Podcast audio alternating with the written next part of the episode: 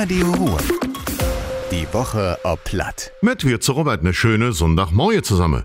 Wasserstoff ist der Energiequell in der Zukunft. Dem Ziel könnte Gräs jedes Stück mehr ran. Die Bundesregierung gibt bis zu 400.000 Euro für ihr Gesamtkonzept bei uns in der Region aus. Es geht um der sogenannte Hydrogen-Hubrache. Mit dem Verbund soll die Region zum Hotspot für die Wasserstoffwirtschaft werden, sagen der Anführer. Der Kreise Düre, Öskirche, Heinsberg und die Städteregion Ache trecken zusammen mit der Industrie- und Handelskammer an einem Strang.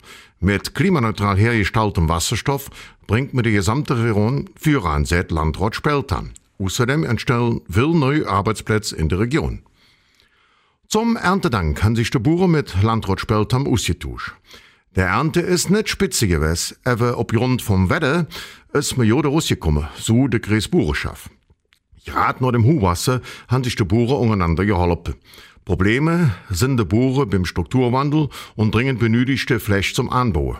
Außerdem es immer, immer mehr Verdruss über Ware von Drahtesseln. Der Landrat hofft, dass sich die Jode Mittelweg finden lassen. In Gratzau wird wegen der Folge der Flutkatastrophe eine Bürgerversammlung geben. Der Wasserverband Evel Ruhr will am 2. November in der Festsaal einen Rückblick über die Ereignisse geben und über die künftige Ausrichtung vom Hochwasserschutz und von einem neuen Warnsystem informieren. Das hat Bürgermeister Esser mitgeteilt. Allein bei der Feuerwehr sind an einem Abend über 500 Einsätze eingegangen. Insgesamt sind rund 335 Tonnen Sperrmüll geschafft worden.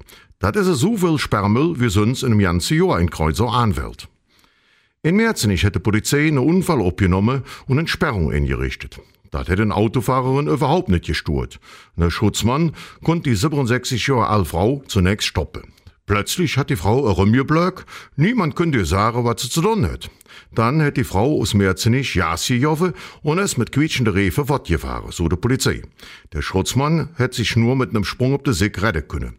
Je, die 67-Jährige wird jetzt wegen gefährlichem Ingriffs in den Straßenverkehr ermittelt. Und das war das wieder. Ich allen noch einen schönen Sonntag. Madet Jod, Robert. Radio Ruhr. Die Woche ob Platt. Mit Robert Wirz.